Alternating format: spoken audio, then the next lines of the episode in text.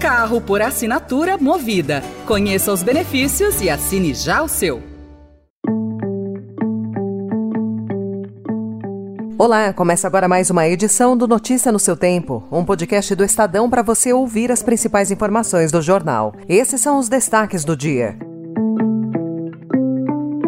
Bolsa cai após falas de Lula e Prates sobre Vale e Petrobras. PCC usa criptomoedas, fintechs e até igrejas para lavar dinheiro. E em visita à Guiana, ameaçada por Maduro, Lula volta a criticar Israel. Hoje é quinta-feira, 29 de fevereiro de 2024. Estadão apresenta Notícia no seu tempo.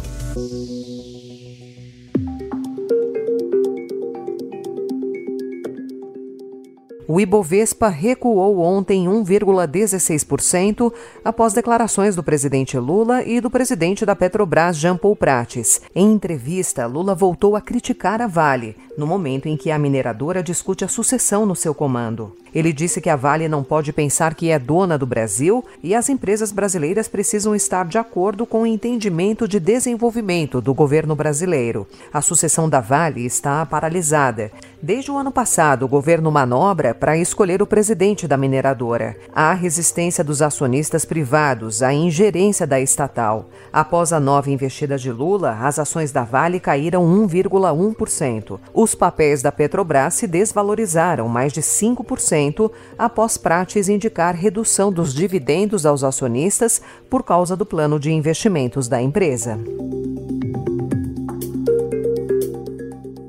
Também ontem, em discurso de abertura oficial das reuniões de ministros das Finanças no G20, que ocorreu em São Paulo, o ministro da Fazenda, Fernando Haddad, defendeu que as desigualdades sociais e as mudanças climáticas precisam ser enfrentadas como desafios globais. O ministro ainda criticou os mais ricos. Chegamos a uma situação insustentável em que o 1% mais rico detém 43% dos ativos financeiros mundiais e emitem a mesma quantidade de carbono que os dois terços mais pobres da humanidade. Ainda na abertura do evento, o presidente do Banco Central, Roberto Campos Neto, afirmou que há trabalho a fazer para baixar a inflação no Brasil e no mundo, ressaltando que permanecem riscos para o cenário econômico. Reducing inflation does come with costs. But delaying restoring price stability might further increase the sacrifice needed to bring prices down and hurt the most vulnerable even more.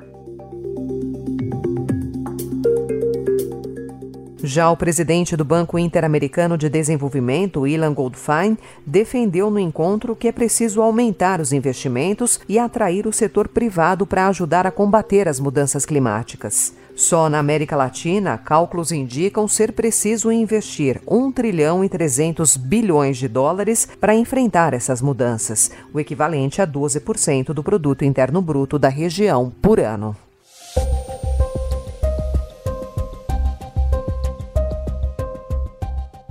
O ministro das Comunicações, Juscelino Filho, afirmou que a pasta está trabalhando em um projeto de lei que deve ser encaminhado ao Congresso até a metade do ano para a taxação das grandes empresas de tecnologia. A lista abrange as seis maiores do ramo, também chamadas de Big Techs. Segundo explicou ao Estadão, o objetivo do projeto é arrecadar recursos que serão usados em ações para levar a internet para a população carente e para as regiões ainda sem cobertura.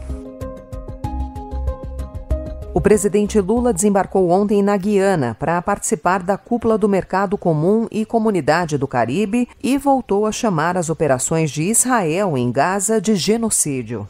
Um genocídio na faixa de Gaza afeta toda a humanidade porque questiona o nosso próprio senso de humanidade.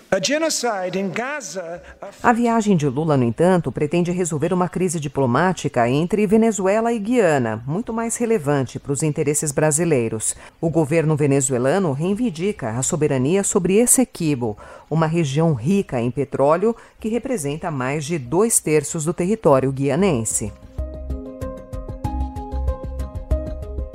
O Estadão também informa hoje que o governo Lula enfrenta dificuldades no Senado para levar adiante a tramitação da proposta de emenda à Constituição que proíbe a candidatura de militares da ativa a cargos eletivos, no momento em que as investigações da Polícia Federal avançam sobre a participação do ex-presidente Jair Bolsonaro e de militares na tentativa de um golpe de Estado, generais incomodados com o desgaste das Forças Armadas decidiram subir o tom contra a proposta.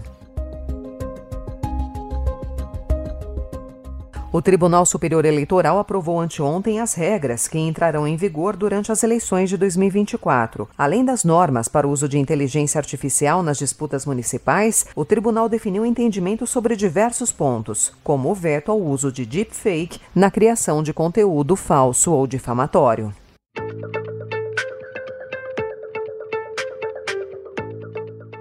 Reportagem especial de hoje também mostra como o PCC usa criptomoedas, fintechs e até igrejas para lavar dinheiro. A facção criminosa diversificou formas de lavar dinheiro à medida que avançou no tráfico internacional de drogas. A maior sofisticação dificulta o trabalho de investigadores.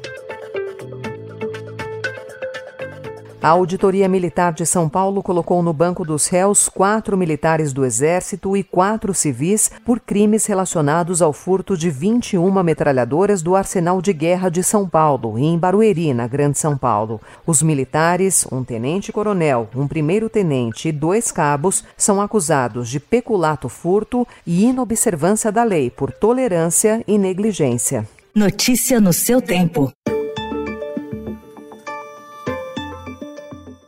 Discutida há duas décadas, a implementação de uma linha de trem expresso entre São Paulo, Jundiaí e Campinas é um dos principais objetivos da concessão pública que vai a leilão hoje, na B3, pelo governo do estado. A parceria público-privada prevê criar uma linha que interligue Jundiaí, Louveira, Vinhedo, Valinhos e Campinas, no interior paulista, assim como mudanças na linha 7 Rubi da CPTM. O contrato envolve a implementação, manutenção e operação das três linhas por 30 anos anos.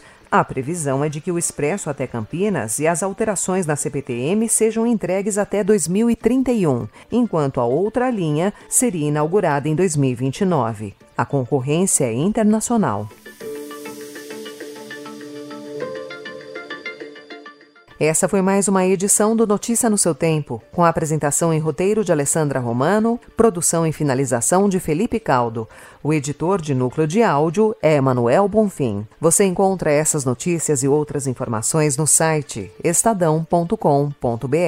Obrigada pela sua escuta até aqui e até amanhã. Você ouviu Notícia no seu Tempo.